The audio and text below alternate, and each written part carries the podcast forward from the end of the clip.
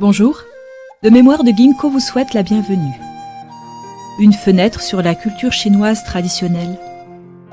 Des histoires anciennes et leur profonde sagesse pour offrir une inspiration aux petits comme aux grands. Une invitation pour un voyage vers l'authenticité, la bonté et la tolérance.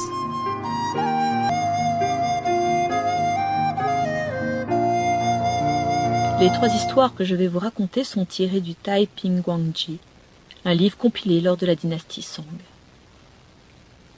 Tout a une âme. Histoire à propos d'une tortue et de quelques poissons. La légendaire perle fluorescente. Durant la dynastie des Han, l'empereur Wu eut besoin d'un endroit pour présenter des exercices navals.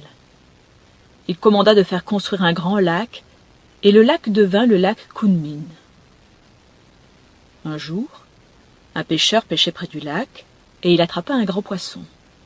Le poisson cassa la ligne et la canne à pêche et prit la fuite.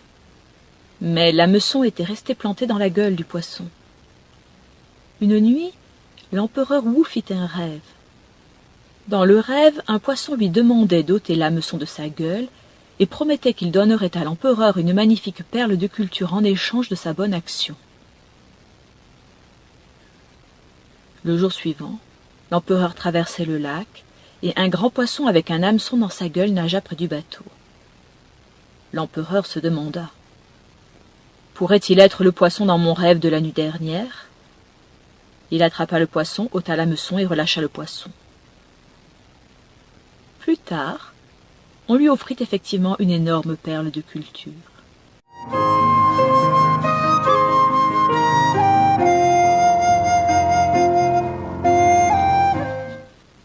La tortue Durant la dynastie Jin, la ville de Zhou était lourdement gardée par un bataillon militaire. Un soldat du bataillon acheta une petite tortue blanche au marché local. Elle mesurait environ dix à douze centimètres de long. Le soldat la mit dans un réservoir afin de l'élever. La tortue ne cessa de grandir, et bientôt devint trop grande pour le réservoir. Aussi le soldat relâcha la tortue dans la rivière. Des années après, la ville de Zhou fut attaquée par le clan Shi et tomba. Des soldats tentèrent de s'échapper en sautant dans la rivière, mais la plupart d'entre eux se noyèrent parce qu'ils étaient alourdis par les armures qu'ils portaient. Le seul qui survécut fut le soldat qui avait élevé et relâché la tortue. Quand il sauta dans la rivière, il sentit qu'il avait atterri sur un rocher. Quand il baissa les yeux, il réalisa que la tortue blanche qu'il avait relâchée était en train de le porter. La tortue le transporta de l'autre côté de la rivière, et puis s'éloigna.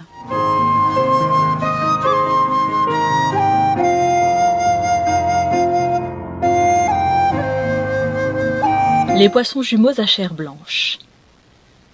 Au cours du printemps de la troisième année du règne de l'empereur Wen, durant la dynastie Song, un homme nommé Liu She prit le bateau Jiangli pour retourner dans sa ville natale de Ersha.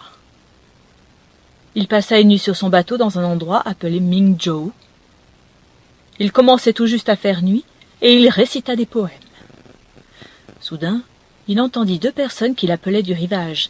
Les personnes lui criaient Nous sommes aussi de Hersha, et nous souhaiterions vous rendre visite. Tous les deux mesuraient environ un mètre cinquante et étaient très beaux. Ils portaient de magnifiques habits blancs. Liu She les invita à le rejoindre sur son bateau. L'un d'eux lui dit Nous savons que vous êtes une personne très savante. Nous avons toujours voulu vous rencontrer et vous présenter nos respects. Tous les trois firent la fête sur le bateau. Les deux hommes devinrent ivres et dormirent sur le bateau. Yu les couvrit avec une couverture et les laissa dormir. Au matin, alors que le jour pointait, ils dormaient toujours. Liu She voulut les réveiller. Aussi, il fit glisser la couverture il vit deux poissons, qui mesuraient tous les deux environ un mètre cinquante à un mètre quatre-vingts de long. Bien que leurs yeux bougeaient, ils semblaient encore être très fatigués.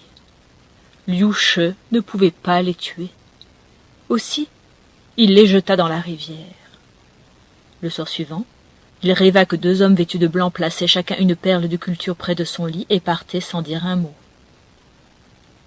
Au matin, Quand il se réveilla, il y avait réellement deux perles près de son lit. De mémoire de Ginkgo vous remercie d'avoir écouté ce podcast. Au plaisir de vous retrouver pour d'autres histoires.